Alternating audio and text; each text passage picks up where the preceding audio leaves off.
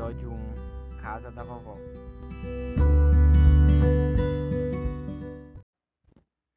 Viemos aqui contar a história de duas crianças da cidade, onde as férias estariam programadas para ser, como todos os anos, na casa da sua avó, em um sítio no interior da cidade grande.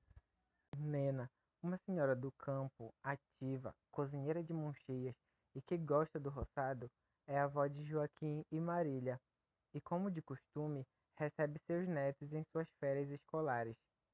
Porém, não via os netos há alguns anos, pela ocupação da cidade grande. Joaquim e Marília já haviam completado seus 12 anos. Gêmeos e parceiros já haviam esquecido boa parte dos ensinamentos que a sua avó havia lhes passado durante as férias anteriores. Nena, dedicada à natureza, não era só uma simples senhora do campo. Nena adorava interagir com a natureza, estudar sobre a biodiversidade, entre outras coisas mais. Nena dizia que para uma fazenda ir além de moradia, precisaria entender como tudo funciona e contribuir para que tudo fluísse bem e de forma mais natural possível. E para seus pratos culinários, precisaria entender a melhor forma de como conservar os sabores que ali misturava. Joaquim, o menino travesso, adorava chutar baldes e correr pelo campo. Não tinha muita atenção nas coisas, mas como parceiro de sua irmã, combinavam de acompanhar um ao outro em suas mini-aventuras pelo parque do condomínio.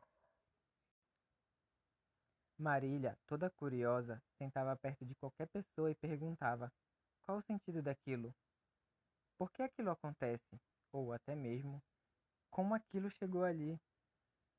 E suas perguntas até frustravam pessoas que não se importavam com, com como o mundo flui.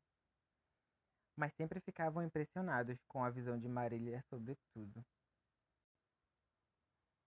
Juntos, quando chegavam em casa, os gêmeos passavam horas trocando informações do dia a dia.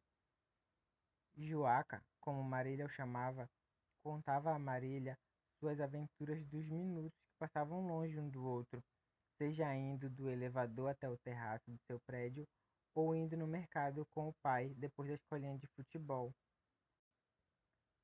Jalia, como a chamava, dizia sobre seus questionamentos diários e sempre o convencia de ir atrás da resposta que alguém não soube dar. Juntos, nem chegaram a se despedir do pai. Entraram no carro com o motorista e foram com a cara mais triste possível.